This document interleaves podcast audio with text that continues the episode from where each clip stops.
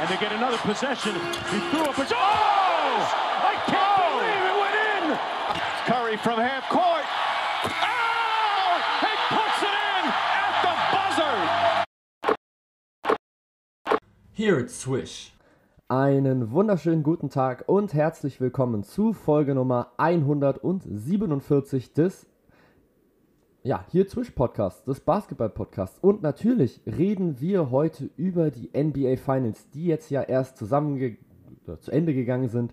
Die Golden State Warriors konnten sich mit 4 zu 2 gegen die Boston Celtics durchsetzen. David, wie haben dir diese Finals gefallen und vor allem sind die Warriors für dich ein verdienter Champion in dieser Saison? Ja, ähm, Max, erstmal vielen Dank äh, für, die, für die Einladung. Ähm, ja, es war, ich, ich denke, es, war waren gute Finals, ähm, auf jeden Fall. Also, äh, auch, wenn, auch wenn sie vielleicht nicht äh, ganz so gelaufen sind, wie ich es vielleicht im Vorhinein erwartet hatte, äh, fand ich, die, die, die Qualität war, war doch sehr hoch. Es war, war guter Basketball, den wir da sehen konnten. Und am Ende absolut einen, einen verdienten Champion gesehen. Also ganz klar, was Golden State in den Finals gespielt hat, das war schon überragend wirklich. Und ja, kann man nur sagen, Hut ab. Ja, ihr habt jetzt gerade schon rausgehört. Ähm, es ist natürlich wieder David vom Basketball-Philosophie Podcast, der mich heute unterstützt äh, mit seiner fachlichen Meinung. Und ja, wenn ihr natürlich diesen Podcast noch nicht kennt, dann würde ich euch auf jeden Fall ins Herz legen, da nochmal mit reinzuhören. Gibt immer wieder interessante und spannende Themen. Und wie ihr hört, er hat auch durchaus Ahnung von diesem ganzen Basketball-Thema. Ähm, jetzt ist ja Steph Curry endlich mal Finals MVP geworden. Ist jetzt ja das erste Mal jetzt geworden oder ist er jetzt gerade das erste Mal geworden, eben, dass er wirklich jetzt gerade Finals MVP ist und zwar bei seinen vierten Finals, die er quasi jetzt gerade mal mit gewonnen hat. Wie glaubst du, verändert das jetzt nochmal so sein Standing, sage ich mal, in der aktuellen Liga und vor allem auch nochmal, wenn wir jetzt so auf die Top Point Guards aller Zeiten in der NBA gucken? Glaubst du, es macht jetzt einen sehr, sehr großen Unterschied oder meinst du, ja gut, ich meine, er hatte davor jetzt halt auch schon drei Championships, er war davor auch schon der Three-Point-Leader in der NBA oder meinst du, das hat jetzt nochmal einen großen Einfluss darauf, wie wir ihn sehen als Spieler? Ähm, also ich denke, es hat, es hat durchaus einen Einfluss. Man muss da vielleicht ein bisschen unterscheiden. Also für mich persönlich zum Beispiel hatte das jetzt 0,0 Einfluss. Ich sehe Steph Curry jetzt nicht anders, dadurch, dass er jetzt diesen Award bekommen hat als, als davor. Ich fand, ähm, ja, für mich war, war, war schon lange klar, dass er einfach einer der besten Spieler aller Zeiten ist dass er einfach ein einzigartiges Skillset mitbringt und dass er ja das Spiel in gewisser Weise auch verändert hat. Ähm, aber ja, es ist auch nicht jeder denkt so wie ich. Ja, ich bin halt jemand, der jetzt darauf nicht so einen großen Wert legt. Ich äh, weiß, was ich gesehen habe. Ich weiß über die Jahre, was ich, was ich von ihm gesehen habe und ich kann das, weiß das zu schätzen und kann das ähm, auch gut einordnen, auch ohne jetzt in den Trophäenschrank zu schauen. Aber klar bedeutet das viel. Also wenn man sich jetzt in die, in die Geschichtsbücher einträgt, dann ähm, äh, ist, ist natürlich ein Finals MVP Award äh, ja was, was, was Besonderes. Ja, und da, da sollte, äh, sollte er auch stolz drauf sein und hat, das hat er sich auch wirklich verdient. Ich denke, er hatte schon davor einen Finals MVP Award auch verdient gehabt. Also ich will nichts an ähm, ja, Andre Iguodala irgendwie wegnehmen. Ja, also ich denke, der, dessen Impact war, war sehr groß über die Jahre jetzt in Golden State und ähm, er war ein enorm wichtiger äh, Spieler auch in dem Jahr, als er dann zum Finals MVP äh, gemacht wurde. Äh, 2015, denke ich, war das dann, oder? Ähm, mhm. äh, aber ja, also 2015 hätte auch Steph Curry schon Finals MVP werden müssen. Ähm, das, das ist meine persönliche Meinung. Und natürlich hat er sich das absolut verdient und klar, es wird natürlich in vielen wird er jetzt ein bisschen anders gesehen und es wird, er wird jetzt äh, schon nochmal auf eine neue Stufe vielleicht gehoben. Äh, für mich persönlich spielt, hat das jetzt keine so große Rolle gespielt, aber insgesamt für ihn, für, für wie, wie, wie er in die Geschichtsbücher eingehen wird, denke ich, ist es schon durchaus relevant. Ja, ich glaube, das ist halt jetzt vor allem auch für uns jetzt vielleicht nicht so relevant, weil wir ihn jetzt halt live spielen sehen können. Aber ich glaube eben gerade jetzt so für nachfolgende Generationen, sag ich mal, die jetzt eben vielleicht nicht die Möglichkeit haben, ihn jetzt live zu sehen. Also zum Beispiel jetzt gerade unsere, mhm. kind, also unsere Kinder oder Leute, die jetzt vielleicht gerade erst geboren werden und die dann halt später NBA-Fans werden.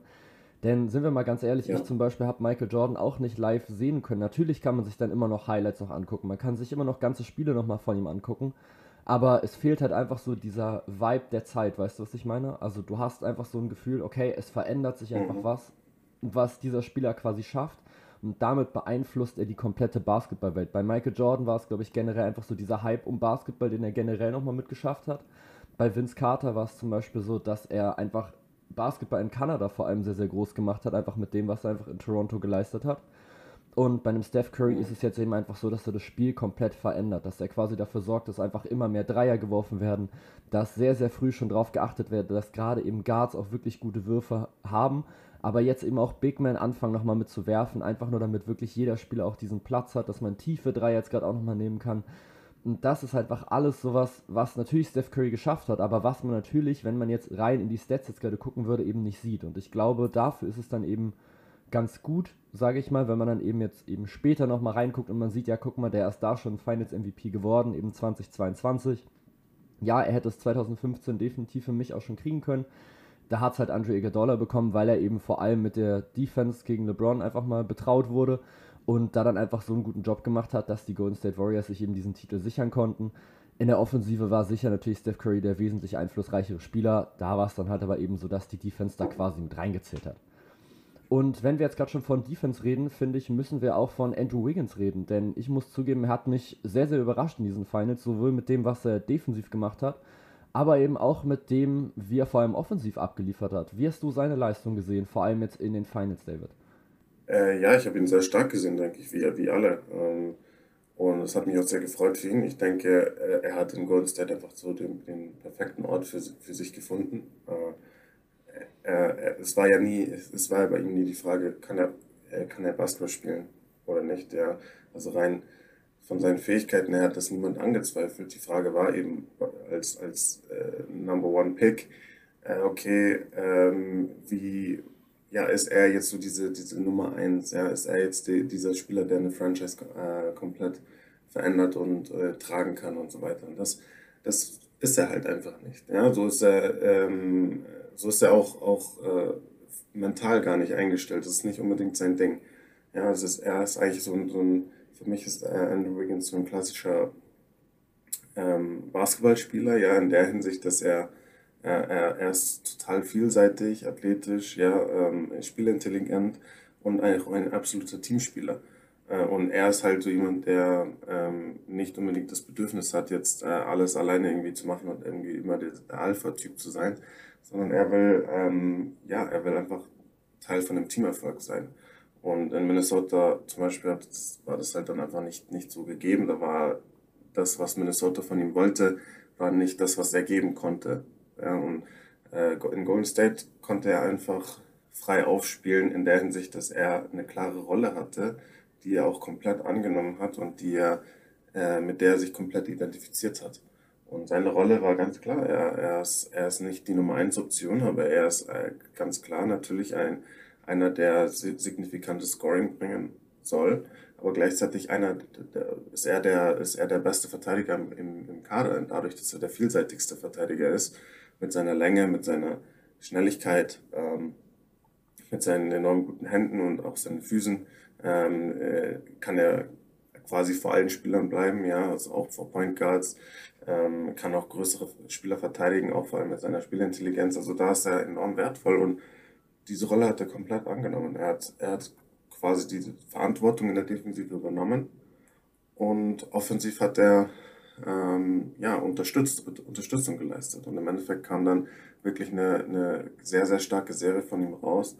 Und ähm, auch wenn dann vielleicht, wenn man rein die Statistiken anschaut, die Zahlen in Minnesota besser aussahen, ja, äh, muss man ganz klar natürlich den Kontext sehen, äh, in welchem Team und unter welchen Bedingungen er diese Zahlen aufgelegt hat. Äh, es ist ohne Frage, dass Andrew Wiggins gerade jetzt in diesen Playoffs den besten Basketball seines Lebens gespielt hat. Ja, hundertprozentig. Und ich finde, es greift jetzt auch nochmal ein Thema mit auf, was wir jetzt erst hatten ähm, in einem unserer letzten Podcasts, nämlich einfach so dieses Culture-Ding. Natürlich ist es ein Unterschied, ob du bei den Minnesota Timberwolves spielst, die zu dem Zeitpunkt, als er gedraftet wurde, ich glaube seit 2004 nicht mehr in den Playoffs waren, also zu dem Zeitpunkt dann schon 11, 12 Jahre, wirklich gar nichts mehr damit zu tun hatten, irgendwie in die Postseason mit reinzukommen.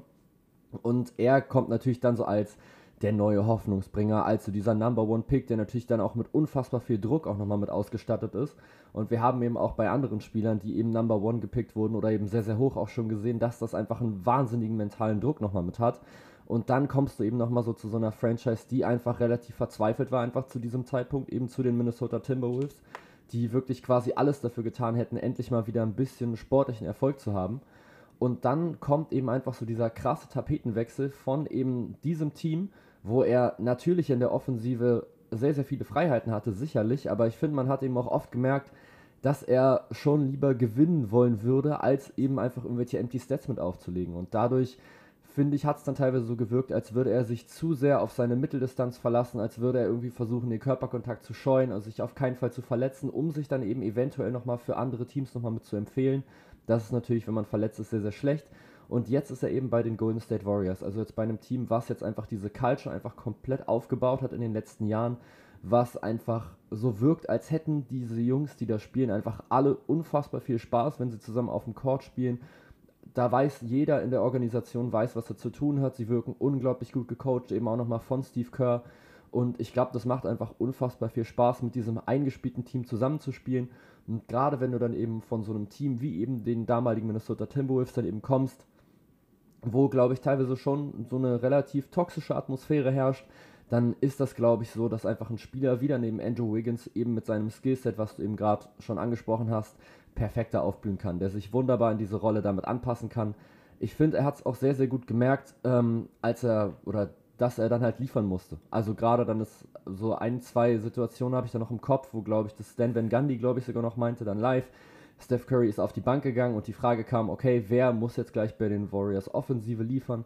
Und die Antwort von Stan Van Gundy kam direkt wie aus der Pistole geschossen. Er hat gesagt, Andrew Wiggins, was ist passiert? Es gab einen Inbound-Play, der, der Ball kam zu Andrew Wiggins und der zieht einfach direkt zum Korb und holt einfach zwei wieder wichtige Punkte für die Warriors.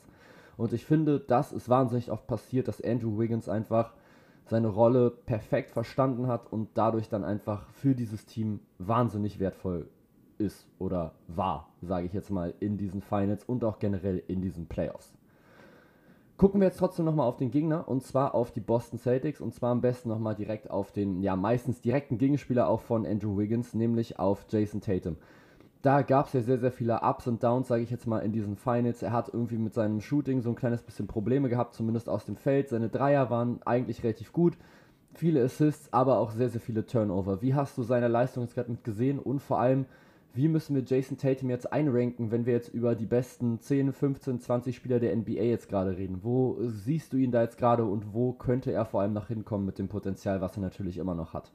Ähm, ja, also ich denke, die Leistungen von ihm natürlich durchwachsen. Also ganz klar, das haben wir alle gesehen, äh, dass, dass er in den Finals nicht seinen besten Basketball zeigen konnte. Das, das wissen wir alle. Ähm, ja, es passiert, ne? Es passiert, er ist, er ist immer noch, er ist ein ein Spieler, der Schritt für Schritt jetzt in seiner Karriere gegangen ist und äh, der jetzt auch zum ersten Mal auf dieser Bühne war in den NBA Finals. Und äh, ich hatte ja den, den Celtics äh, quasi den Sieg in der Serie zugetraut. Ich hatte gesagt, die Celtics gewinnen die Serie in sieben Spielen und war, war, wo lag quasi mein Fehler in der vorherigen Einschätzung? Hm, war, mein, mein Fehler war quasi, dass Golden State so ein Team war, was über die ganze Saison hinweg und auch zu Beginn der Playoffs ähm, häufig nicht auf Championship-Niveau Basketball gespielt hat und häufig undiszipliniert war und ähm, ja, wirklich äh, schlampig, schlampigen Basketball häufig gespielt hat, mit dem du einfach nicht keinen Titel holen kannst. Ja, und das hat mich besorgt, auch bei Golden State Seite und äh, bei Boston habe ich die zweite Hälfte der Saison und die, den, den Playoff-Run an, mir angeschaut und habe einfach äh, enorme Konstanz, mentale Stärke äh, und, und einfach eine enorme Physis äh, und Intensität gesehen, die sie für mich einen zu einem enorm, enorm gefährlichen Gegner gemacht haben und den ich auch den ganz großen Wurf zugetraut ha, ha, äh, habe. So, wie ist es im Endeffekt aber gekommen? Und da, da sieht man genau den Punkt, den ich auch bringen will zu, zu Tatum unter anderem. Ähm, wir haben halt in den Finals gesehen, dass das, oder wir haben auch bei, bei den Warriors gesehen, je, je tiefer der Playoff Run wurde, desto besser haben sie gespielt. Äh, und in den Finals haben die Golden State Warriors mit Abstand den besten Basketball der Saison gespielt. Die Golden State Warriors haben nie in keiner Serie davor, in keinem Regular Season Spiel zuvor, haben sie so Basketball auf so hohem Niveau gespielt wie in den Finals. Und da hat man einfach auch gesehen, dass das ein enorm erfahrener Kader ist. Der Kern des Kaders, äh, für den sind die Finals nichts Neues gewesen, sondern hm, das hat bei denen eher so ein Feuer entfacht nochmal und, und hat, hat das Team quasi inspiriert und hat das Team auf ein neues Level gehoben. Äh, aber natürlich konnte das nur passieren, weil sie auch schon die, die, die nötigen Erfahrungen gemacht haben. Die Celtics auf der anderen Seite äh, haben keinen einzigen Spieler im Kader gehabt, der bisher, der in den Finals jemals gespielt hat. Das war für das komplette Team neu und man hat bei den Celtics gesehen, beim ganzen Team, dass die Celtics einfach nicht ihren besten Basketball zeigen konnten und im Endeffekt waren es die Celtics, die Probleme hatten mit Undiszipliniertheiten bei Turnovern, beim, beim Rebounding, äh, lauter solche Dinge. Und Golden State hat das runtergeschraubt. Und ich denke, das ist auch so der Hauptpunkt zu Tatum, dass ähm, man muss natürlich auch verstehen, dass das jetzt auch das erste Mal für ihn war auf dieser Bühne. Und wenn man seine Karriere verfolgt, dann hat er, ist es eine ganz klare Leiter. Ja, Schritt für Schritt. Er geht Schritt für Schritt nach oben, er entwickelt sich Schritt für Schritt weiter. Und ähm, es, ist, es ist halt ein, ein Lernprozess. Und, und da muss man auch eben bittere Niederlagen dann auch mal äh, erleiden. Ja, wir reden über Spiel 7 in den Eastern Conference Finals damals äh, gegen dieses Cavaliers-Team mit, mit LeBron James. Hm, das war eine Erfahrung für ihn, ja. Das war eine bittere Niederlage, ähm, aber daraus ist er gewachsen. Und genauso wird er jetzt auch aus dieser Finals-Niederlage wachsen. Es ist einfach hm, ein Prozess, der, der seine Zeit braucht und man, man muss das diesen Spielern auch zugestehen. Deswegen zu deiner Frage, wie sollte man ihn einordnen? Ähm, man sollte ihn, ja, man sollte ihn genauso einordnen, wie man ihn vor den Finals eingeordnet hat. Äh, oder wie man ihn vor den Playoffs eingeordnet hat. Äh, Jason Tatum ist ganz klar einer der besten Spieler der NBA. Ähm, äh, es gibt kaum Spieler, die die Anlagen mitbringen, die er mitbringt, als Scorer, als auch Verteidiger, äh, mit, mit, seiner, mit seiner Länge, mit seinen Fähigkeiten auch als Playmaker. Er ist einfach ein Spieler auf elitärem Niveau, ohne Frage. Und da hat, sich jetzt auch in den Finals nichts, nichts geändert, äh, wir, ähm, sondern man muss einfach solchen Spielern dann einfach auch so eine Entwicklung zugestehen. Und ähm, ja, das ist bei allen, allen großartigen Spielern, die wir uns anschauen, ist es war nie ein, äh, okay, ich von Tag eins bin ich an der Spitze, sondern es ist ein Prozess und mit vielen bitteren Niederlagen dazwischen und mit Rückschlägen aber man hat bei Jason Tatum bisher immer gesehen, er hat nie einen Schritt zurück gemacht, sondern er hat immer einen Schritt weiter nach vorne gemacht. Und ähm, deswegen wird mit den Celtics und mit, mit, mit ihm auch in den nächsten Jahren zu rechnen sein. Und ich bin mir sicher, dass Jason Tatum irgendwann auch äh, diesen letzten Schritt in den Finals gehen kann mit seinem Team und, und auch die Meisterschaft holen kann. Ja, das ist absolut richtig. Also ich glaube, so Erfahrung generell in den Finals spielt einfach mal eine unglaublich wichtige Rolle. Jason Tatum und auch Jalen Brown, Al Horford etc., Marcus Smart haben jetzt alle eben das erste Mal diese Erfahrung mit gesammelt. Und ich finde, was man Jason Tatum absolut zugutehalten muss, ist, dass er es geschafft hat, sein Spiel sehr, sehr stark anzupassen an die jeweilige Situation. Ich finde gerade in Spiel 1 müsste es, glaube ich, gewesen sein, wo er einfach gemerkt hat, okay, mein Scoring läuft heute nicht so. Und anstatt es dann eben zu forcieren und einfach die ganze Zeit irgendwelche schwierigen Würfe aus der Mitteldistanz oder von draußen irgendwie raufzuhämmern, hat er einfach mal versucht, dann mehr in Richtung Playmaking mitzugehen und hat es dadurch dann eben geschafft, dass dann zum Beispiel andere Spieler wie in Al Horford oder auch in Derek White extrem gute Spiele abliefern konnten. Und trotzdem hat er es eben einfach genutzt, so diese Anziehungskraft, die er einfach hat in der Offensive durch eben das Scoring, was er natürlich bringen kann, hat er einfach immer wieder die richtigen Pässe mitgefunden. Und ich finde, das ist einfach eine Entwicklung, die unfassbar wichtig ist nochmal bei so einem Spieler. Auch da hatten wir beide schon drüber geredet, dass uns das bei Janis vor allem auch schon sehr, sehr extrem aufgefallen ist, dass er mittlerweile einfach ein sehr, sehr stark underrated Passer ist, weil er einfach gemerkt hat, okay, in den Playoffs, wenn diese Teams einfach diese Mauer quasi gegen mich aufbauen, dann muss ich in der Lage sein, nicht immer mit dem Kopf durch die Wand zu gehen und dann eben zu versuchen, irgendwie durchzukommen, sondern auch einfach den richtigen Pass nach draußen nochmal mit zu finden. Und das ist mir bei Jason Tatum auch unglaublich positiv aufgefallen. Und da hat er definitiv nochmal einen neuen Schritt nochmal mitgemacht. Und ich glaube, was du gerade gesagt hast, dass mit den Celtics zu rechnen sein wird, das sollte, glaube ich, jedem klar sein. Dieses Team, dieses Team ist immer noch unglaublich stark. Dieses Team ist immer noch unglaublich gut und vor allem hat dieses Team einfach immer noch das Potenzial, sich weiterzuentwickeln. Und natürlich waren die jetzt schon in den NBA Finals und haben jetzt gerade eben schon gezeigt, was diese Saison jetzt gerade schon mit möglich ist. Aber man darf ja auch nicht vergessen, dass es sich eben immer noch um junge Spieler handelt, um eben einen Jason Tatum und natürlich auch nochmal Spieler wie dann nochmal einen Jalen Brown, einen Peyton Pritchard auch nochmal. Aber jetzt gerade nochmal Jalen Brown, finde ich, ist nochmal ein relativ gutes Thema. Wie hast du denn seine Leistung in den Finals gesehen? Ja, Jalen Brown war, war sehr stark, würde ich sagen. Auch die ganzen Playoffs sind weg. Ähm, er ist ja immer so jemand, der ein bisschen untergeht, ja, in der, ähm, in den Unterhaltungen, ja, und das ging immer natürlich um Tatum. Äh, und, aber auch, er, er ist einfach ein Spieler mit, mit, mit All-Star-Qualität, das, das ist klar. Und ich denke, er hat auch in den Playoffs einigen, äh, einigen bewiesen, äh, dass sie ihn zu Unrecht vergessen haben oder ihn zu Unrecht äh, ignorieren, ja, weil er ist einfach, also er ist, er ist so ein, so ein starker Basketballer und er ist,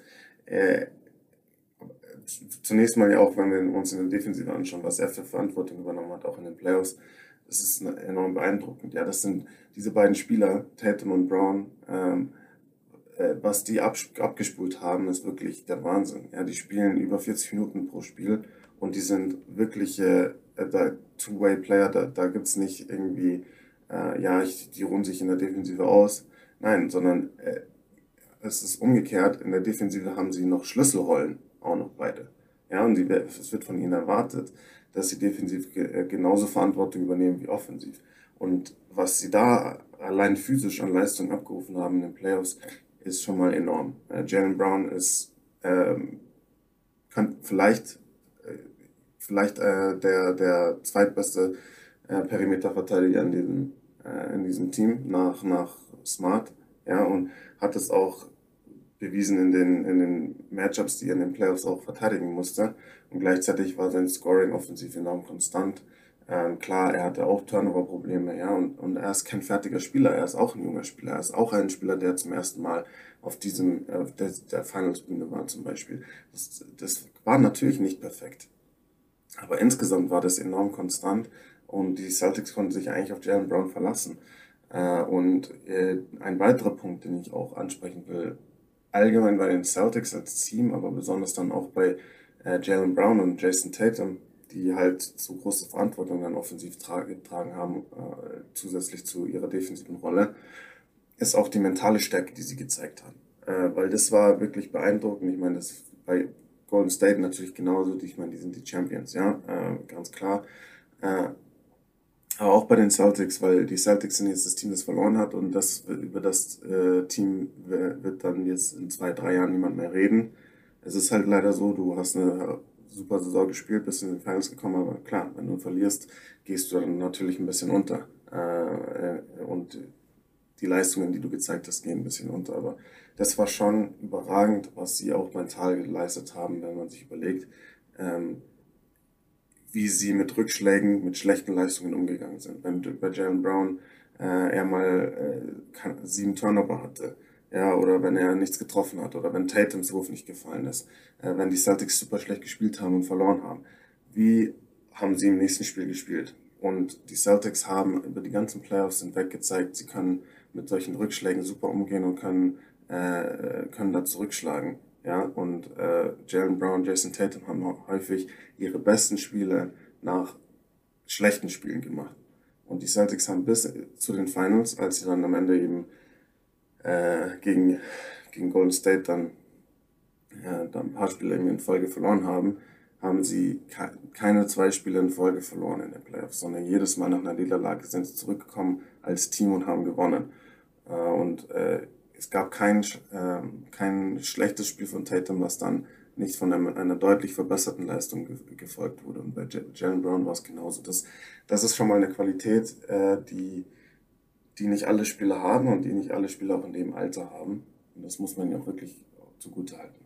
Ja, danke, dass du das so auf jeden Fall nochmal mit angesprochen hast, denn jeder, der irgendwie mal Sport gemacht hat oder Teamsport jetzt gerade auch meinetwegen, der weiß, dass man natürlich selber mit sich selbst auch am meisten hadert. Also das ist bei mir natürlich auch so, wenn ich das Gefühl habe, ich habe beim, beim Fußball oder jetzt auch beim Basketball, als ich da gespielt habe, eine schlechte Leistung gebracht, dann ist es erstmal schwierig, das wieder aus dem Kopf wieder rauszubekommen das ist ja schon innerhalb eines Spiels so, wenn du halt eine schlechte Aktion hast, dann, dass du dann erstmal kurz so ein bisschen demotiviert bist. Aber wenn du dann das quasi dann über ein ganzes Spiel hast und dann eben das nächste Spiel spielst, dass du dann wieder komplett wieder mit da sein musst oder dann da bist, das ist nicht so einfach. Und man muss sich jetzt eben vorstellen, ich spiele jetzt auf einem Level, was wirklich total niedrig ist. Und das ist eben das sind einfach die NBA Finals. Das ist quasi die größte Bühne, die du als Basketballspieler jemals erreichen kannst, die NBA Finals.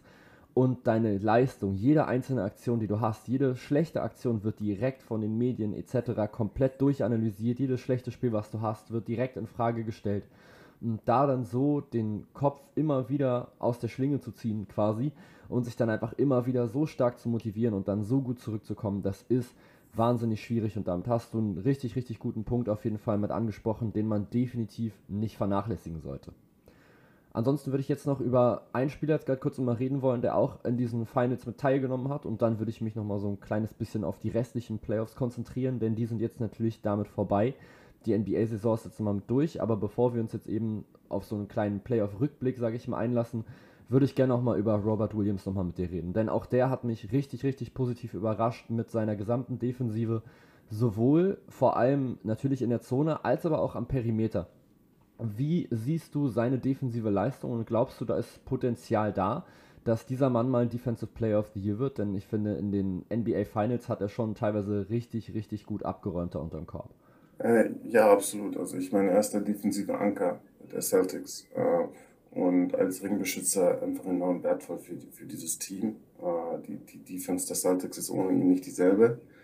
Das ist ganz klar und er hat das auch in den Finals gezeigt, wie du gesagt hast. Er war ein ähm, ja, wirklich sehr dominanter Ringbeschützer, auch durch die gesamten Playoffs hinweg. Also wirklich ähm, ja, der beste Shotblocker der NBA, würde ich sagen, aktuell. Ähm, und du hast seine, seine Perimeterverteidigung angesprochen das, das, da gebe ich dir auch recht. Also er hat sich da definitiv auch stark gesteigert äh, und hat da auch die Herausforderungen angenommen. Es war nicht perfekt. Es waren auch mal, äh, wurde er auch ein paar Mal bestraft in solchen Situationen, ist klar. Äh, vor allem jetzt die Warriors haben ja ähm, gezielt äh, die, die Bigs der Celtics attackiert. Ja, das war, war dann ganz klar der offensive Gameplan, ja, mit, mit, mehr, mit mehr Pick and Rolls, als wir es von den Warriors eigentlich gewöhnt waren mit Curry wollte man eben Horford und Williams im Pick and Roll attackieren. Ähm, und das ist teilweise auch gelungen, ja, ganz klar. Aber ich meine, gut, welchem, wem, welchem Big kann man äh, attestieren, dass er irgendwie am Perimeter im 1 gegen 1 Steph Curry verteidigen kann? Das ist, äh, es gibt keinen, äh, der das, keinen Menschen, der das machen kann. Ähm, deswegen, ich würde auch dir zustimmen. Er hat das äh, insgesamt bravourös gemeistert. Ähm, und er hat definitiv das Potenzial zum Defense, äh, äh, Defensive Player of the Year. Ich meine, er, er war ja eigentlich so, es war ja die Frage, wer, wer, welcher Spieler der Celtics sollte Defensive Player of the Year werden. Ähm, es war schon die Diskussion zwischen ihm und Marcus Smart. Er hätte Robert Williams statt Marcus Smart den Defensive Player of the Year Award gewonnen, hätte, glaube ich, jetzt niemand groß ähm, die, die sich die Augen gerieben. Ja, also ganz klar, es eher auf defensiv auf, auf einem militären Niveau, aber er bringt eben der, den Celtics auch nicht nur defensiv etwas, sondern seine Qualität als Pick-and-Roll-Spieler, als äh, Lob-Threat quasi und gleichzeitig aber auch noch seine Qualität als Passer, die man äh, leicht äh, vernachlässigt, aber die man nicht vergessen sollte, äh, ist, ist für die Celtics auch, auch wertvoll. Also er ist ganz klar, da hat er eine Entwicklung durchgemacht, äh, die, ähm, die bemerkenswert ist und ähm, er ist ganz klar einer der Schlüsselspieler dieses Kaders. Ja, hundertprozentig. Und du hast natürlich auch komplett recht. So seine Offensive wird immer so ein kleines bisschen mit vernachlässigt. Und da muss ich sagen, muss ich jetzt äh, nochmal einen äh, anderen Podcast nochmal kurz nochmal zitieren. Ähm, und zwar ins Gesicht von Staudermeier, den es glaube ich nicht mehr gibt, leider. Ähm, und, die, und der hat immer quasi den Punkt des vertikalen Spacings mit eingebracht. Und ich fand, das war ein sehr, sehr schöner Begriff, den ich eigentlich davor noch nie so oft gehört habe der aber natürlich bei Robert Williams eine, eine mega Rolle natürlich spielt, dass du eben auch die Möglichkeit hast, ihn über Ringniveau einfach mal mit anzuspielen und dass du das trotzdem eben nochmal mit finishen kann. Und er ist einfach ein wahnsinnig athletischer Center, der natürlich, wie gesagt, eine wahnsinnige Sprungkraft hat, der auch relativ schnelle Beine hat, der auch gut darin ist, Lobs auch nochmal mit zu verwandeln und dadurch natürlich auch nochmal ganz, ganz andere Möglichkeiten, die nochmal mitbringt in der Offensive. Sein Passing hast du auch nochmal mit angesprochen, auch da ist mir gerade nochmal so eine spezielle Szene aus Spiel 6, glaube ich, nochmal mit eingefallen, wo er wirklich einen Pass durch zwei Verteidiger durchspielt. Ich glaube, genau auf Marcus Smart müsste es, glaube ich, gewesen sein, der gecuttet ist, oder Jalen Brown und dann sehr, sehr leichten Korbleger hatte. Und das sind dann eben so diese Szenen, wo man dann eben sieht, was er wirklich einfach für Möglichkeiten hat und auch nochmal für Potenzial, sich in der Offensive nochmal zu verbessern. Ansonsten würde ich jetzt gerne auf die restlichen Playoffs so ein kleines bisschen nochmal versuchen mit einzugehen. Und wenn man jetzt über diese Postseason jetzt gerade redet, dann fallen einem ja so ein paar Sachen auf und vor allem ist ja so ein bisschen der Tenor, dass es sehr, sehr viele Blowouts gab in dieser Postseason. War das wirklich so oder kam es nur so vor und woran könnte das liegen? Ähm, ja, schwierig, schwierig. Ich denke, ich habe da jetzt keine klare Antwort. Ich denke, ähm, es gibt halt einfach manchmal so, so Dynamiken, ja, die, die, die dann in, in so einer Postseason zustande kommen, die schwer zu erklären sind. Äh, ich denke, wir, ja, es stimmt, also es gab viele, es gab viele Blowouts, es gab viele deutliche, äh, deutliche Siege, ähm, aber quasi die Serien waren dann doch trotzdem eng. Also es waren quasi dann so, ja, äh, Blowout für das eine Team und dann antwortet aber das andere Team und gewinnt auch deutlich. Äh, und so ging das irgendwie ein bisschen hin und her. Also ich denke, insgesamt haben wir schon Playoffs auf Augenhöhe gesehen, äh, sehr enge Serien, aber vielleicht halt nicht so die, wie es manchmal ist, dass wir wirklich sieben Spieler haben, die in einer Serie, die alle mit zehn Punkten oder weniger entschieden werden oder so. So war es dieses Jahr halt jetzt nicht. Äh, was da jetzt genau der Grund dafür ist, ich glaube, es gibt keinen Grund, ähm, den man jetzt einfach so festmachen kann. Das, das hat sich halt einfach so, äh, so entwickelt. Äh, ich denke, klar, weil man jetzt einen Schritt zurück macht und, und versucht, das Spiel zu oder die Entwicklung des Spiels äh, über die letzten Jahre auch mit, mit reinzunehmen. Klar ist das Spiel volatiler geworden, einfach durch die enorm hohe Pace, durch die äh, hohe Anzahl an Dreiern. Ähm, wird halt auch schnell mal aus ähm, ja, einer 10 Punkte, eine 20 Punkte Führung oder aus einer 20 Punkte eine 30 Punkte Führung. Äh, das ist vielleicht vor ein paar Jahren nicht so gewesen. Ja, da musstest du schon ein Team richtig demolieren, wenn du damit 25 gewinnen wolltest. Heutzutage kann es halt auch sein, dass du, dass, dass du halt 20 Dreier reinschmeißt äh, und ähm, der Gegner trifft halt nicht, nicht, äh, nicht so gut und schon hast du mit 20 Punkten gewonnen. Beziehungsweise äh, du hast ähm, auch vor ein paar Jahren vielleicht noch, war es so gut wie unmöglich, von der 20-Punkte-Führung zurückzukommen. Jetzt sehen wir häufig 20 zu 0 Läufe oder 20 zu 2 oder wie auch immer. Also keine Führung gefühlt ist, ist wirklich sicher. Das ist ganz klar, denke ich, so ein, so ein Teil, der mit, mit, mit einer Rolle spielt, dass äh, häufig halt Spiele gab, die, die dann im Endeffekt im Ergebnis sehr deutlich aussahen, aber wo man dann schon aber auch gesehen hat, okay, eigentlich äh, hat das andere Team jetzt auch nicht das so, so schlecht gespielt. Ähm, aber ja, ich denke, es war, war, war wieder interessant zu sehen, ähm, die, die, diese Momentum-Swings, die wir so, die wir so hatten äh, und dann auch die, die, die ja, deutlichen Siege. Ähm, manche Teams waren wieder sehr heimstark, manche Teams waren äh, sehr auswärtsstark auch. Also ich denke, die Playoffs hatten trotzdem viel zu bieten und ähm, es war trotzdem interessant zu verfolgen, auch wenn es vielleicht nicht so, so viele knappe Spiele gab wie vielleicht in anderen Jahren.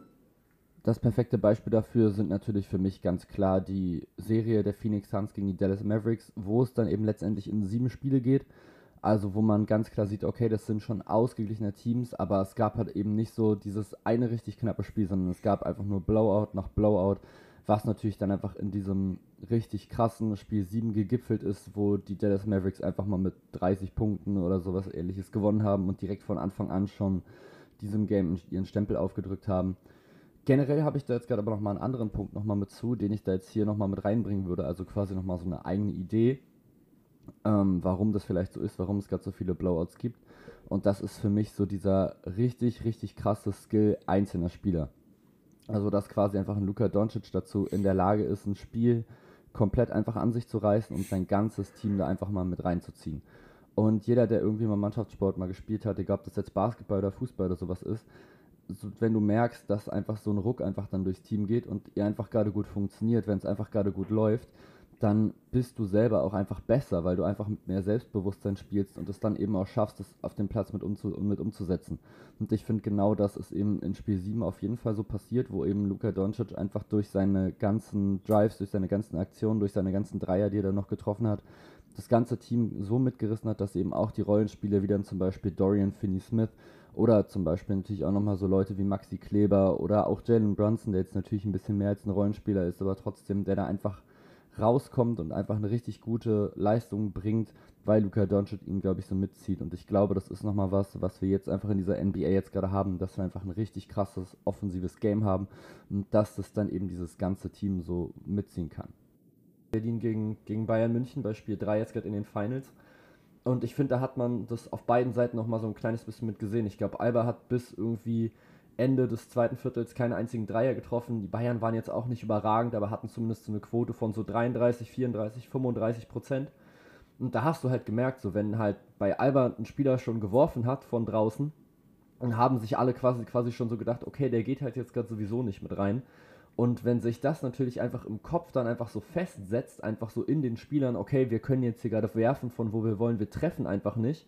Und dann siehst du aber eben auf der anderen Seite, wie es beim Gegner vielleicht ein bisschen besser mit funktioniert, dann setzt sich das, glaube ich, sehr, sehr schnell in deinem Kopf nochmal mit fest. Und wenn du eben dann nochmal so Spieler hast, wie dann eben zum Beispiel Luka Doncic, die dann einfach immer wieder in der Lage sind, dann dazu, deine Mitspieler quasi im 1 gegen 1 komplett einfach auseinanderzunehmen, ob das jetzt ein DeAndre Ayton ist, ein Cameron Johnson oder wer auch immer, dann nimmt dich das, glaube ich, sehr, sehr extrem mit. Und ich glaube, auch das ist nochmal so ein kleiner Faktor, der einfach nochmal so mit reinspielen kann, eben einfach in dieses ganze Blowout-Ding. Wenn du einfach einem Spieler wie einem Luka Doncic oder auch zum Beispiel einem Steph Curry natürlich Rhythmus gibst oder er es schafft, Rhythmus aufzubauen, dann reißt dieser Spieler das ganze Team einmal komplett mit und baut quasi einfach so eine unfassbare Aura, glaube ich, mit auf, die du als Gegenspieler oder wo du als Gegenspieler einfach nicht ankommst, so die dich als Gegenspieler sehr demotiviert und natürlich das eigene Team auf ein komplett anderes Level nochmal mittieft. Und ich glaube, aufgrund dieses krassen offensiven Skills, den wir jetzt gerade in der Liga haben, von unfassbar vielen Spielern, kommt es eben einfach jetzt immer häufiger dazu, dass diese Spieler mit ihren Leistungen diese Spiele so stark beeinflussen, dass sie eben Blowouts häufiger erzeugen können. Ja, ähm, ist interessant. Ich denke, äh, klar, das ist, das ist eine weitere Entwicklung, die wir gesehen haben dass, dass wir einfach halt äh, das, das, das Skillset der Spieler, die, die Shotmaking-Qualitäten, das ist natürlich alles enorm gestiegen, das ist klar. Und ähm, ähm, das geht, denke ich, auch Hand in Hand mit dem Punkt, den ich gebracht habe, so mit der Entwicklung des Spiels, dass, dass wir immer höheres Tempo sehen, dass wir, ähm, dass wir mehr Dreier sehen, dass ja, das Spiel einfach volatiler insgesamt geworden ist. Und ähm, ja, dass ein Spieler halt dann auch mal die, Fähigkeiten hat, äh, auch mal so ein Spiel komplett einfach zu übernehmen oder halt einfach, ja, quasi alleine für einen 10-0-Run zu sorgen. Ja, sagen wir jetzt mal, ähm, so jemand wie Curry, der könnte halt einfach, ja, einen persönlichen 15-0-Lauf hin, hinlegen, ohne Probleme. Äh, das kann, das kann gut vorkommen. Das ist natürlich der Wahnsinn, ja, das ist, das gibt's natürlich nur, nur in, in, in der NBA. Ja, das, das ist klar. Ähm, ja, ich denke, da würde ich schon, würde ich schon mitgehen, dass, dass, dass die Qualität der, der Teams, die Qualität der Spieler und die Entwicklung des Basketballs insgesamt eine Rolle damit spielen, dass, dass es häufiger zu solchen Situationen kommt als, als noch äh, vor einigen Jahren. Ähm, aber trotzdem, also klar, ist es dann aber trotzdem einfach auch ein bisschen, ich sage jetzt mal, zufälliger Charakter dass jetzt genau in diesem Jahr so viele, so deutliche Blowouts zum Beispiel waren. Ähm, ich meine, im Jahr davor äh, gab es auch, äh, waren die Einzelspieler quasi dieselben und der Basketball war derselbe. Aber da war es halt vielleicht nicht so. Also deswegen ist es halt immer auch so eine Sache, man, kann dann auch vielleicht manchmal es nicht über äh, interpretieren und es gibt vielleicht dann auch nicht für alles immer eine Erklärung genau. Ähm, sondern manchmal passieren halt einfach auch Dinge im Sport, die, ja, die schwer zu erklären sind oder die halt einfach so charakterlich sind für eine Saison, äh, für so eine Dynamik, die sich da irgendwie entwickelt in einigen Serien. Ähm, ja, die, ja, wie, wie du hast die Phoenix Suns Serie angesprochen. Warum waren das quasi nur Blowouts? Ja, schwierig, schwierig. Äh, ich meine, weil man könnte auch umgekehrt sagen, beide Teams haben eigentlich auch die Qualität dagegen zu halten. Äh, beide Teams haben die Qualität auch äh, zu sagen, hey, wir haben jetzt gerade einen Lauf gegen uns, aber wir haben die Qualität, einen eigenen Lauf zu starten. Also ähm, ja, es ist einfach, äh, hat sich so entwickelt und äh, das ist, denke ich, auch das Schöne am Sport, dass es ist einfach unvorhersehbar oft und ähm, manche Dinge sind einfach auch schwer zu erklären und sind einfach so, wie sie sind. Und äh, das macht den Sport ja in gewisser Weise auch aus.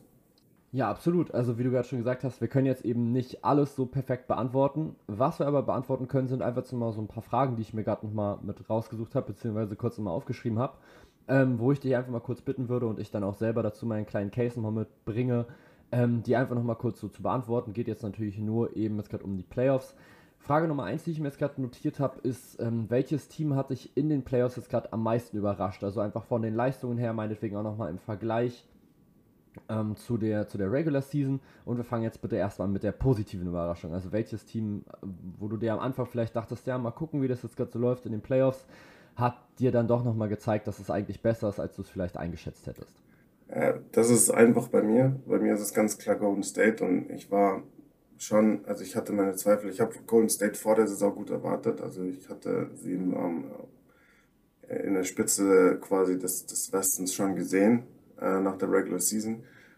Ähm, aber ich war schon, hatte schon so meine Zweifel während der Regular Season dann auch, weil sie hatten einfach Schwächephasen dann auch und ich habe einige Spiele der Regular Season von den Warriors auch gesehen und das war für mich nicht, das war, war für mich kein dominanter Basketball, das war für mich kein Basketball eines Championship-Teams, ich habe vorher schon auch ein bisschen gesagt, es war sehr viele Undiszipliniertheiten dabei. Es waren wieder die typischen, ähm, manchmal diese typische Warriors-Überheblichkeit, die wir ja auch aus den letzten Jahren schon manchmal leider kennen. Ähm, sehr viele Turnover und dann teilweise auch Probleme gegen sehr physische Mannschaften, war mein Eindruck in der Regular Season. Also, dass sie häufig einfach zu klein waren, zu schmächtig, dass sie dominiert wurden an den Brettern. Äh, und das sind so Themen gewesen, die mich besorgt haben dann in den Playoffs und wo ich andere Teams vorne gesehen habe. Ich habe die Suns stärker gesehen. Ich habe ähm, auch den, also ich habe den, den Mavericks zugetraut, dass sie es eine enge Serie machen können. Ich hab, da habe ich klar Golden, also da war Golden State natürlich schon Favorit gegen die Mavericks, aber ich hatte mir vorstellen können, dass die Serie über sieben Spiele geht zum Beispiel. Ich habe Boston leicht vorne gesehen. Und dieses Team hat dann aber wirklich gezeigt, dass je später die Saison wurde, je wichtiger die Spiele wurden, desto mehr haben sie sich gesteigert. Und was sie in den Finals gezeigt haben, das war wirklich Basketball auf in äh, oberster Schublade. Ja, und da muss ich wirklich sagen, Hut ab. Und ich habe unterschätzt, welch, welches, ähm, welche Qualität in dieser Mannschaft tatsächlich steckt, äh, nämlich die Qualität, äh, den Schalter umzulegen quasi.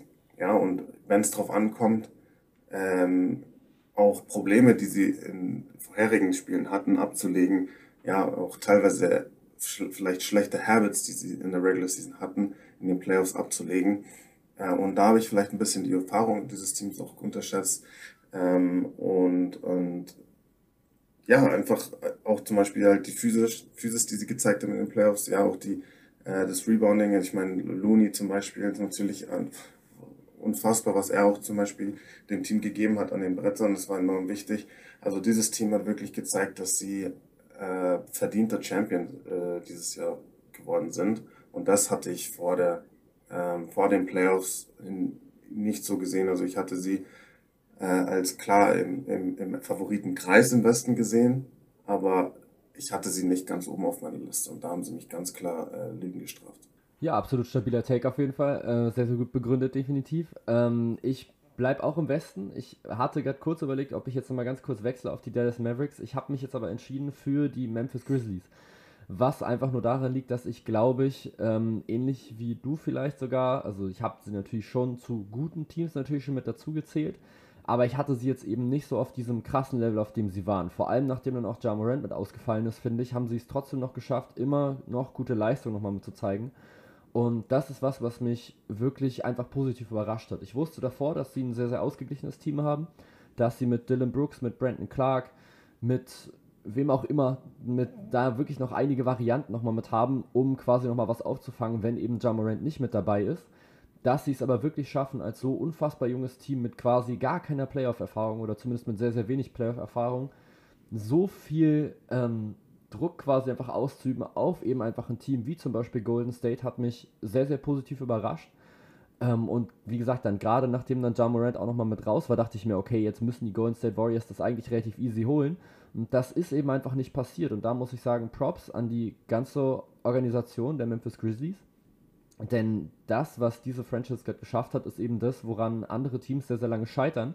Nämlich einfach ein junges Team einfach aufzubauen, was trotzdem sehr, sehr homogen mit funktioniert und dann eben auch die Möglichkeit hat, sich immer weiter zu verbessern und einfach immer weiter nach vorne zu rutschen in den Playoffs. Also von daher Memphis Grizzlies für mich da auf jeden Fall sehr, sehr weit oben mitzunennen.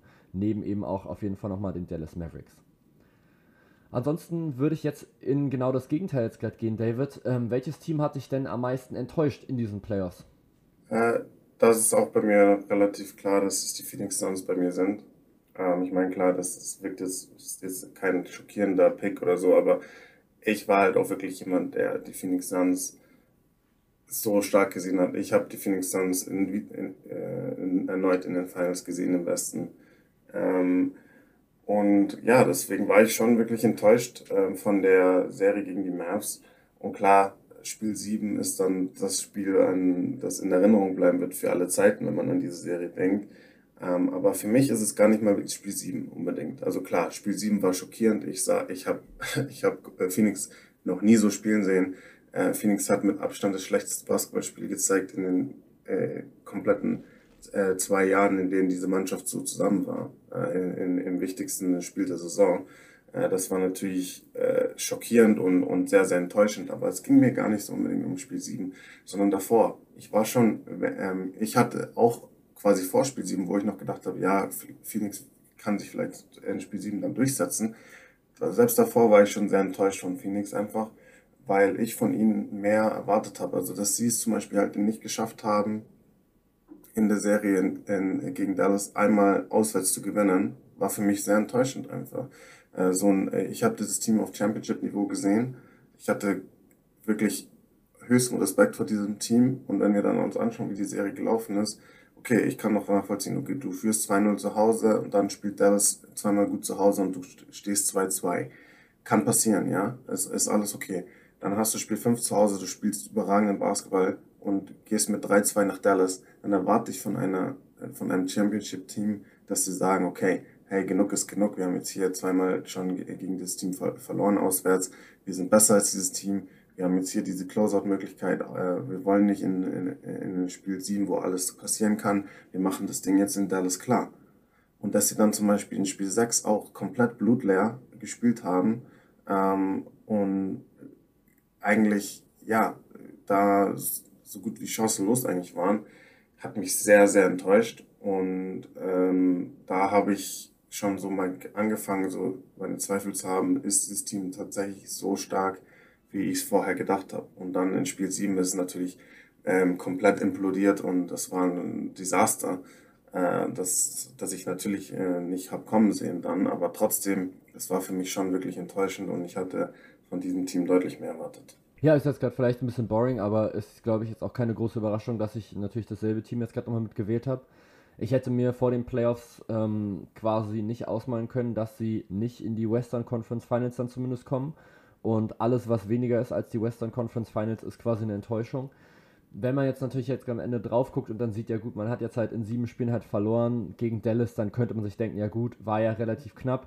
Aber es ist eben genau das, was du eben gesagt hast. Es geht eben nicht dann um das Ergebnis am Ende, sondern eben das, wie du eben gespielt hast. Und ich finde, eigentlich hat, war halt dieses Team, hatte das komplette Potenzial, auch Dallas nochmal mit zu stoppen. Du hast eigentlich auch gute Verteidiger, wie zum Beispiel Mikael Bridges, wie auch ein Jay Crowder, die einem Luka Doncic mal richtig dick auf die Nerven gehen können. Und trotzdem hast du es einfach nicht annähernd geschafft, auf dieses Level zu kommen, womit wir, glaube ich, alle gerechnet hatten. Also ich glaube, das, was quasi Golden State gemacht hat, dass sie immer so von Serie zu Serie besser geworden sind, das hätten wir uns, glaube ich, auch von den Phoenix Suns erwartet, so dass sie einfach ein gutes Level natürlich haben. Klar, die erste Serie fand ich jetzt gerade gegen die Pelicans war jetzt schon nicht so richtig gut. Es war dann am Ende, glaube ich, ein 4 zu 2. Aber da dachte man, okay, vielleicht verbessern die sich dann nochmal, vielleicht schalten sie irgendwie nochmal den höheren Gang. Eben das, was Golden State eben geschafft hat. Und ich finde, dazu war Phoenix einfach nicht in der Lage. Und da muss ich sagen, ist das einfach eine riesen, riesen Enttäuschung, weil das eben, das war einfach das Team, was in der Regular Season mit ganz, ganz großem Abstand die meisten Spiele gewonnen hat. Ich glaube, 64 zu 18 waren sie am Ende wahnsinnig gut, haben einfach immer wieder es geschafft, auch nach Niederlagen direkt wieder zurückzukommen, haben teilweise 10, 11 Spiele auch hintereinander nochmal gewonnen. Die waren einfach wahnsinnig gut diese gesamte Saison über. Und dann hast du eben einfach genau dieses Ding, was du einfach gerade gesagt hast, einfach so dann dieses Implodieren, quasi so der absolute negative Höhepunkt, genau dann, wenn es einfach am wichtigsten ist. Und da muss ich sagen, habe ich mir einfach viel, viel mehr erhofft. Ich dachte, das ist ein Team, was jetzt endlich mal die Meisterschaft jetzt gewinnen kann. Also jetzt endlich mal aus Chris Paul sich jetzt zumindest auf jeden Fall. Was jetzt so gut jetzt gerade schon zusammengespielt hat, jetzt über die letzten Jahre, was sich jetzt so gut zusammen entwickelt hat, dass ich da wirklich dachte, ey, die können das Ding wirklich holen und dann, ja, kommt sowas dann am Ende dabei raus. Fairerweise muss man sagen, ich habe auch die Philadelphia 76ers nochmal so ein kleines bisschen mit am Start nochmal mit gehabt, denn auch der Kader, den die jetzt hat, nochmal mit James Harden, mit Joel Embiid, ist glaube ich nochmal so ein Ding, was man hier nochmal mit anbringen kann, wo man sich auch denkt, okay, die sind jetzt irgendwie seit so fünf Jahren in etwa jetzt gerade immer so auf diesem Level, dass man denkt, okay, jetzt müssten sie es eigentlich mal weiter schaffen als äh, Semifinals, aber sie schaffen es einfach jedes Mal nicht, haben gegen die Hawks letztes Jahr ziemlich deutlich verloren, haben es jetzt in diesem Jahr jetzt gerade wieder nicht geschafft und man hat so das Gefühl, egal wer da auf dem Court steht, die Philadelphia 76ers sind einfach nicht in der Lage dazu, wirklich dauerhaft einfach in den Playoffs erfolgreich zu sein.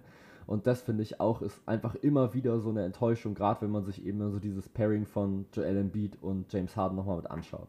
Ansonsten sind wir uns da jetzt aber schon mal beide einig, dass die Phoenix Suns trotzdem die größere Enttäuschung sind, einfach eben aufgrund ihrer Leistung in der Regular Season. Gucken wir doch jetzt einmal auf die Spieler, David. Auch da, welcher Spieler hat dich bislang oder hat dich am meisten positiv überrascht, jetzt gerade in den Playoffs? Also welcher hat für dich so den größten Step, sage ich mal, gemacht von eben Regular Season auf Playoffs, egal ob jetzt Superstar oder Rollenspieler? Mhm. Ähm, ja, ich, ich denke, ich, ich würde die, die, diese, diesen Titel gerne Al Horford geben. Ähm, einfach weil ich finde, das war eine wunderschöne Story, so wie, wie das Ganze zustande gekommen ist. Ja, der, der aussortiert war in Oklahoma City, der quasi auf dem Abstellgleis war äh, mit seinen ja, 35 oder 36, wie, er jetzt, wie alt er auch jetzt ist. Ähm, klar, der dann zurückgeholt wird nach Boston, war ein Team, was er gut kennt, aber da hat niemand jetzt irgendwie äh, einen, einen Unterschiedsspieler äh, gesehen, sondern jemanden, der vielleicht mit seiner Erfahrung im, im, im äh, Lockerroom eine Rolle spielen kann, der vielleicht die, dem Team solide, äh, solide 15 Minuten, 20 Minuten geben kann. Das war, das, so hat es die Basketballwelt gesehen, als, äh, als äh, Horford zu den Celtics gekommen ist. Was er dann aber gezeigt hat, schon in der Regular Season war er natürlich dann ein wichtiger Spieler äh, zu, zum Ende der Regular Season, aber was er dann in den Playoffs gezeigt hat, war wirklich überragend. Also was die, die, die defensive Qualität, die er gezeigt hat alleine, ähm, seine auch als Ringbeschützer zum Beispiel, als Perimeterverteidiger überragend. Ähm, seine Spielintelligenz war natürlich nicht überraschend, aber er hat sie äh, einfach wieder so, so, so gut eingesetzt, ähm, hat so, hat einfach das alles gemacht, was dem Team helfen kann. Ja, sei es ein Offensivfall annehmen, sei es ein solider Boxout, sei es ein wichtiger Rebound, sei es ein wichtiger Dreier, sei es ein ähm, äh, guter Pass aus einem Double Team heraus. Ähm, alles, was das Team braucht, das hat er dem Team gegeben. Äh, und ähm, dass er einer der absoluten Schlüsselspieler des, des Playoff-Runs des Celtics wurde mit seinem Alter und seiner Vorgeschichte, wie die Saison für ihn oder die letzten Saisons eigentlich für ihn verlaufen sind, das war schon eine wunderschöne positive Überraschung für mich und ich war, habe mich sehr glücklich gemacht, weil ich seit seit Jahren ein großer Fan von Al Horford bin, einfach durch, durch seine Qualitäten als Leader, als, als Teamkollege, als ähm, Verteidiger, als äh, ja, einfach auch als einfach als intelligenter, erfahrener Basketballer. Das war einfach Basketball auf höchstem Niveau, was in den Playoffs gezeigt hat. Und da kann ich wirklich nur sagen, Hut ab. Und es war eine wunderschöne Überraschung für mich. Was wir, glaube ich, aber nicht wussten oder was wir einfach immer wieder unterschätzt haben oder einfach immer wieder unterschätzen, ist, wie gut Jimmy Butler einfach in den Playoffs wird. Wir haben das 2020 schon gesehen, als er mit dem Miami Heat in die Finals gekommen ist gegen die Los Angeles Lakers. Da, glaube ich, sogar noch ein Spiel sogar nochmal gewonnen hat mit einer überragenden Leistung. Und klar, man vergisst das dann ja auch, sage ich mal, relativ schnell wieder in Anführungsstrichen. In der NBA passiert einfach so viel, man hat einfach dauerhaften Input. Jede Nacht sind drei, vier Spiele in der Regular Season. Dann geht sowas einfach mal wieder unter. Aber ich finde, was Jimmy Butler in dieser Postseason geleistet hat, das ist einfach ganz, ganz oberstes Regal da hat er einfach nochmal für mich gezeigt, wie gut er einfach wirklich ist. Und da sieht man eben, dass er so einer dieser Spieler ist, der eben diesen Schalter umlegen kann, der eben von diesem ja, Regular Season Ding einfach nochmal so ein komplett anderes Level einfach nochmal erreichen kann. Und auch von seinem Spielstil jetzt gerade nochmal im Play. Er ist viel, viel aggressiver, er wirft auch viel, viel mehr Dreier. Er hat in der Regular Season keine zwei Dreier pro Spiel genommen, hat die auch nur zu, ich glaube, 21 Prozent, glaube ich, getroffen, wenn überhaupt. In der Postseason hat er diese Versuche einfach verdoppelt, also hatte in etwa fast vier pro Spiel und hatte eben auch seine Quote nochmal nach oben gezogen auf zumindest über 30 Prozent. Das heißt also eben so, dass er auf jeden Fall schon mal verteidigt werden musste. Und Jimmy Butler hat einen wahnsinnig guten Zug zum Korb und hat eben auch einen sehr, sehr guten Mitteldistanzwurf. Und wenn er dann eben auch nochmal anfängt, dir nochmal so in so einem Spiel so ein paar Dreier nochmal mitzugeben, muss die Verteidigung noch weiter auf ihn rausrutschen und dann hat er eben noch mehr Räume, um die nochmal zu kreieren für andere für andere Spieler und er findet einfach immer wieder dann die richtigen Möglichkeiten, die richtigen Sachen einfach in der Offensive. Man hat, finde ich, sehr, sehr klar auch gemerkt, dass wenn bei Jimmy Butler nicht viel läuft, dass dann auch die Miami Heat in der Offensive teilweise wirklich viel zu statisch waren und viel zu wenig gerissen haben. Und das ist für mich einfach ein Zeichen eines richtigen Anführers. Und ich glaube, der Typ, der ist auch einfach so, du siehst einfach, wie sehr der sich einfach zerreißt, einfach auf dem Court, wie sehr der für jede Possession kämpft. Und ich glaube, da willst du als Mitspieler ihm quasi diese selbe Intensität zurückgeben. Du willst ihm zeigen, hier, ich kann das genauso gut wie du oder ich kann mich zumindest sehr, sehr gut mit reinhängen, auch wenn wir, auch wenn ich vielleicht nicht auf deinem Level mit bin. Und ich glaube, das ist was, was so diesen Leader-Typen Jimmy Butler einfach ausmacht, dass er es einfach schafft, ein komplettes Team mit sich zu reißen und dann wirklich einfach, ja, dieser Leader eben dann zu sein, den die Miami Heat auf jeden Fall gebraucht haben. Gibt es ansonsten noch einen Spieler, wo es für dich ins genaue Gegenteil abdriftet? Also wo du jetzt gerade sagst, okay, der hat mich ganz schön dolle enttäuscht oder sagst du, ja, jetzt nicht so richtig?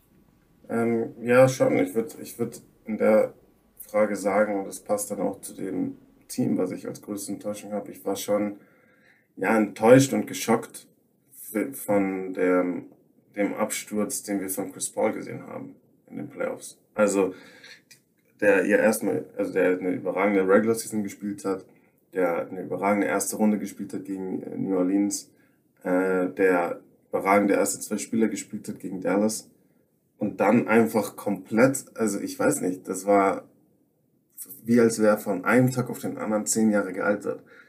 Äh, er, konnte dem, er konnte dem Team nichts mehr geben. Er konnte nicht mehr scoren, er konnte, äh, hatte plötzlich riesen Turnover-Probleme. Defensiv war er einfach nur äh, quasi komplett anfällig, war eine die größte Schwachstelle defensiv.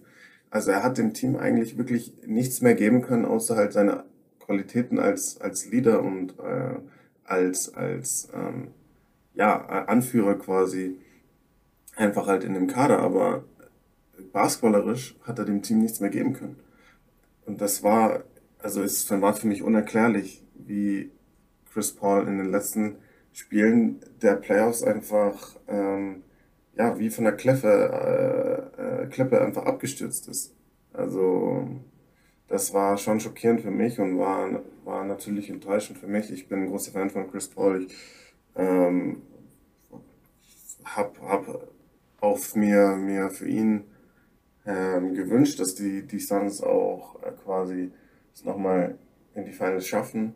Äh, aber das habe ich wirklich nicht kommen sehen. Also das war schon, das war schon sehr enttäuschend und war wirklich schockierend.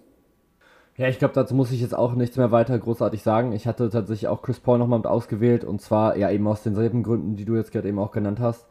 In dem einen Spiel, ich glaube im letzten müsste es gewesen sein, gegen die Pelicans, geht der Mann irgendwie 14 von 14, glaube ich, aus dem Feld, ähm, verwirft irgendwie keinen Wurf, weder von der Freiwurflinie noch von draußen noch von sonst wo. Trifft wirklich alles, es spielt eine tragende Rolle.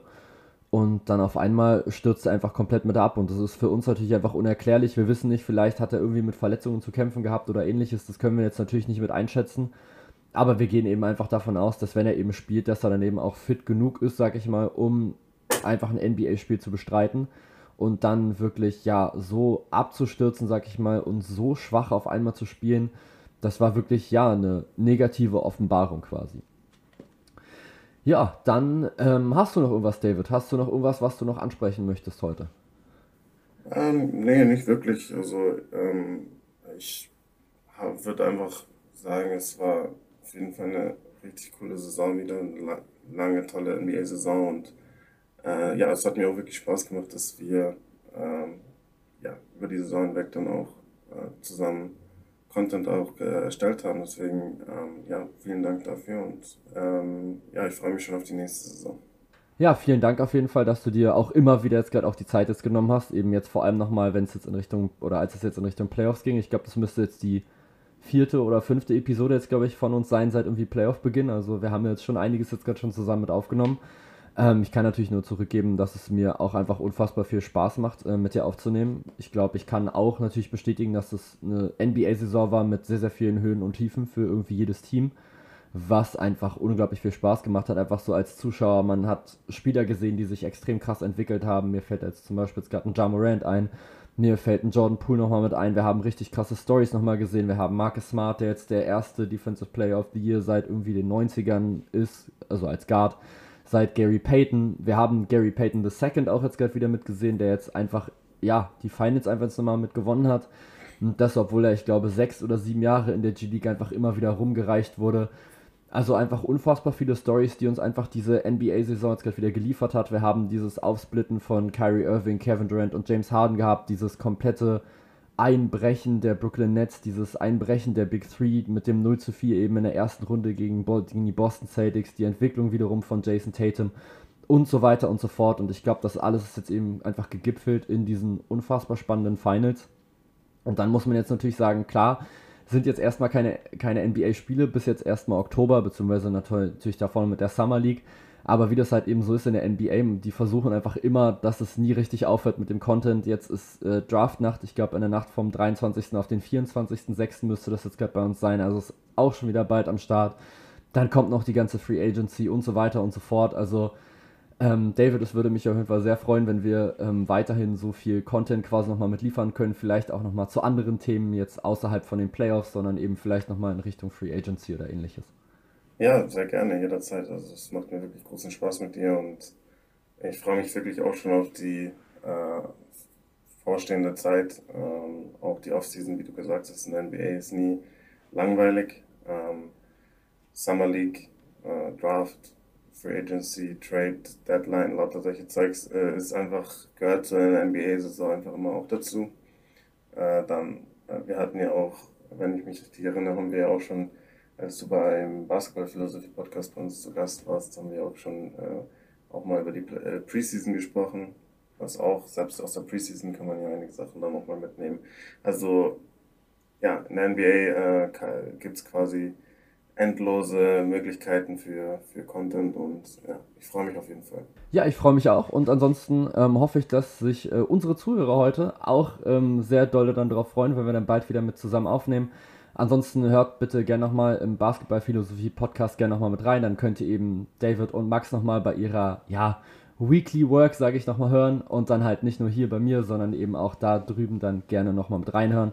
Ansonsten vielen, vielen Dank fürs Zuhören und dann bis zum nächsten Mal bei Here it's Swish.